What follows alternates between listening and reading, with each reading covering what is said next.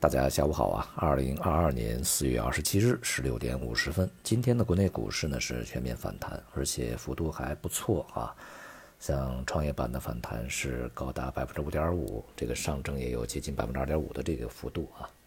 一方面呢，上证两千八百点这样的一个技术性的支撑位啊，在今天呢是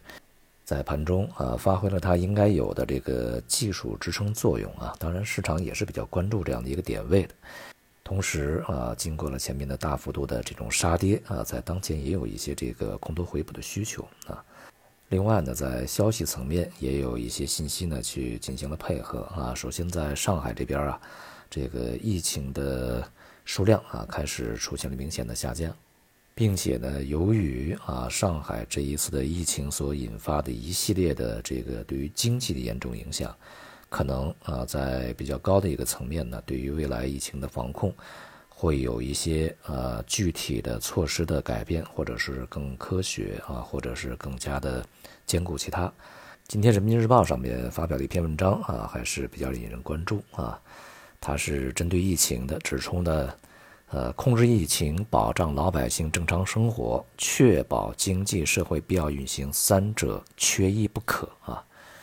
这些内容呢，还是相当具有针对性的啊，因为这一次啊，这个尤其是上海啊、江苏啊、浙江啊这边的疫情的调控呢，确确实实对于全国的啊经济和社会生活呢带来非常大的影响啊。其实我们每个人呢，应该也有一些切身的感受啊。我们可能对于有多少的这个工厂啊、企业关停啊，没有太多的这个体会。但是我们至少啊，对于现在一些电商平台的物流配送、购买以后的这个到货时间啊，应该是体会非常深刻的啊，和之前呢完全没有办法去相比。之前可能是这个你今天购买了以后，明天就到了啊，现在今天购买了以后，可能过半个月都没有任何的动静。总之啊，在未来啊，这个疫情调控啊，动态清零的政策呢，可能不会有任何的改变，但是啊，具体的一些措施或许呢，可以更加科学啊。尽快恢复这个正常的经济和社会生活啊，才能使整个的经济的基本盘稳定住嘛。而在欧洲方面呢，昨天啊，欧盟执委会呢，它发表了这个一个文件啊，指出呢，新冠大流行的紧急阶段已经过去了。他们认为呢，就是新增病例和新冠的死亡人数啊，逐渐的下降，并且呢，这个奥密克戎啊，变种病毒。毒性呢是比较低的，而且呢，在欧洲啊，大约百分之七十的人口呢已经具有了免疫力，因此呢，欧盟啊，在未来的几个月内啊，这个疫情管理模式应该从紧急的阶段转向更加可持续的模式啊。而英国呀等等啊，其他一些西方国家都已经采取了一些这个解禁的措施，所以呢，在可见的未来，这个新冠疫情对于整个全球经济的冲击和影响呢，它的。程度啊正在有所下降。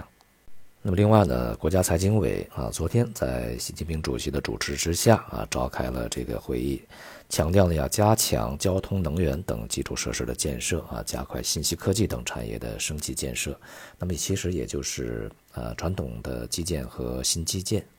在当前呢整个的国内和国际的形势的严峻呃压力之下啊，我们的经济呢。重新啊，将基建呢作为一个重要的抓手啊，来去稳住。当然，这里面重要的还是就业啊，必须要稳住。这无疑呢，对于这个中期之内啊，中国的经济的一个主要发展方向呢，给出了非常明确的一个这个确定啊。前面呢，其实就是在今年嘛，呃，年初和去年年底就强调基建的作用啊。我们从另外一个角度也可以看得出来，这些信息呢是反过来说明当前的经济形势啊是比较严峻的。好，不管怎样呢，在这个市场本身啊，它的动能的要求下，以及这个信息的配合之下啊，市场呢终于出现了反弹。